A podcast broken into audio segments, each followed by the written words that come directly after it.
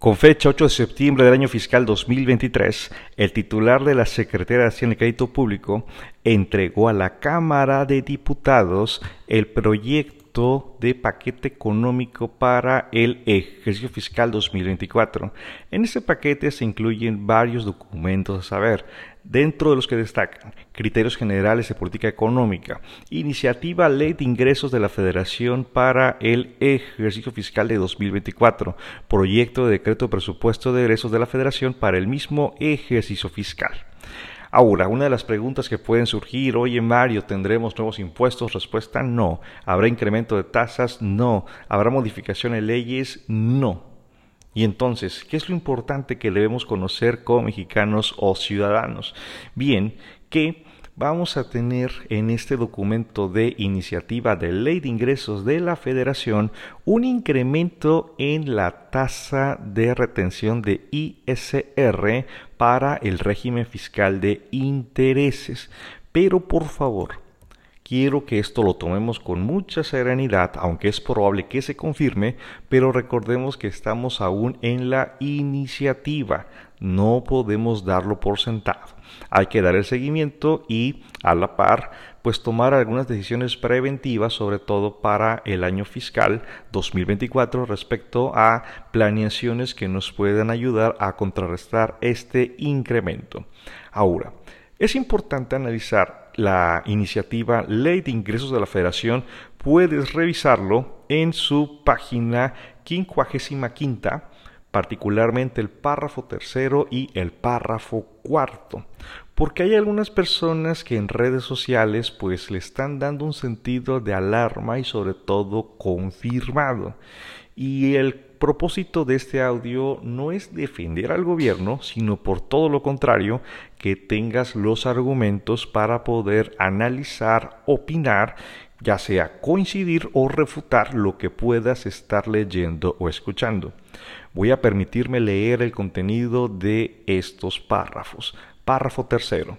Respecto al régimen fiscal aplicable a los ingresos por intereses, cabe señalar que las tasas de interés reales que reciben los ahorradores se han recuperado notablemente, debido a que la inflación ha descendido de manera significativa desde febrero de 2023, mientras que las tasas nominales permanecen en niveles altos derivado de las decisiones de política monetaria perdón, del Banco de México, y se sigue expresando que la inflación tendrá disminución al cierre del año 2023 y durante 2024, favoreciendo la estabilidad de los rendimientos reales.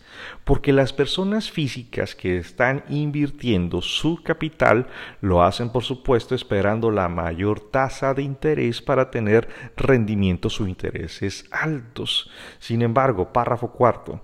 En ese sentido, con la información observada de valores públicos y privados en moneda nacional publicada por el Banco de México y de la inflación que reporte el Instituto Nacional de Estadística y Geografía, de conformidad con la metodología que establece el artículo 21 de esta ley, se actualiza la tasa de retención provisional aplicar los intereses pagados por el sistema financiero, la cual será de 1.48% en 2024.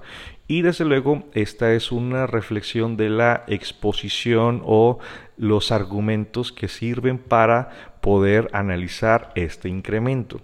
He de comentarte que esta tasa de retención hoy 2023 está o se señala en el artículo 21, Ley de Ingresos de la Federación 2023, en 0.15% y lo que se pretende para el siguiente año es del 1.48%, una variación del 986.67%. Y es lo que está generando esta inquietud, esta zozobra para algunas personas que dan estos contenidos y que es cierto, si lo ves fríamente, pues claro, es un incremento alto, pero Recuerda lo que se señaló en los párrafos que te leí. La tasa de interés real se está sosteniendo, tiene cierta estabilidad y el gobierno pues dice ya generamos esta tranquilidad en los inversionistas, pues bueno, será el momento de, si quieres, si es una expresión mía, cobrar esa tranquilidad que el gobierno está generando. Entonces, una de las situaciones que también tendremos que analizar es que esta tasa, hoy 2023, es del 0.15% anual y se aplica sobre el capital invertido. Lo que tendríamos en 2024 será del 1.48% también sobre el capital invertido. Evidentemente y numéricamente hay más retención y esta retención tiene el carácter de provisional, que significa que tendremos que presentar una declaración anual del impuesto sobre la renta. Sin embargo, es importante que las personas físicas que son inversionistas consideren que la acumulación de los ingresos para intereses no es el interés nominal que están pagando las instituciones financieras, no, sino será el interés real. Y este interés real pues será el monto en que los intereses excedan al ajuste por inflación posiblemente vamos a tener interés real que se deba acumular. Pero te invito por favor a que revises el artículo 135, párrafo segundo de la ley del impuesto sobre la renta, ya que se menciona que las personas físicas que únicamente, únicamente obtengan ingresos acumulables señalados en este capítulo de intereses, podrán optar por considerar la retención que se efectúe en los términos de este artículo como pago definitivo, siempre que dichos ingresos correspondan al ejercicio de que se trate y no excedan de 100 mil pesos. Alguien podrá decir, Mario, en el año solamente recibo 20 pesos, en el año recibo 10 mil pesos, 50 mil pesos, 99 mil pesos. Bueno, como no excedes de 100 mil pesos, tienes la opción que se considere pago definitivo. ¿Qué es esto de pago definitivo? Que no presentes declaración anual. Lo que te retengan hoy 2023 o lo que te retengan mañana 2024, ahí va a quedar. Pero recuerda, es una opción, nadie te está obligando.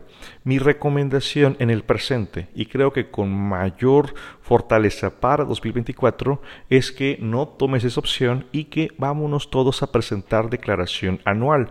Pero Mario, eso significa que voy a pagar impuestos. Dependerá de la cantidad, dependerá del diagnóstico particular.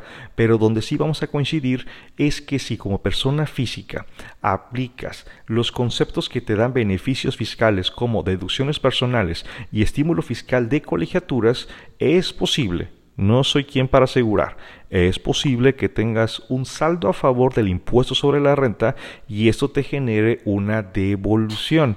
Dime, ¿de qué lado quieres estar? De que te retengan solamente y que no haya un beneficio o que te retengan, vámonos a la declaración anual, ya preparamos todo el escenario y esto nos pueda generar el beneficio de una devolución. Para finalizar, estamos todavía en la iniciativa, esto aún no comienza, pero de darse este escenario, pues bueno, hay que tomarlo con eh, la contraparte de que pues hay una estabilidad de los intereses nominales y que bueno, ahí viene el, el cobro de esa tranquilidad a través de la retención del impuesto. Estaremos atentos y cualquier duda estamos a la orden.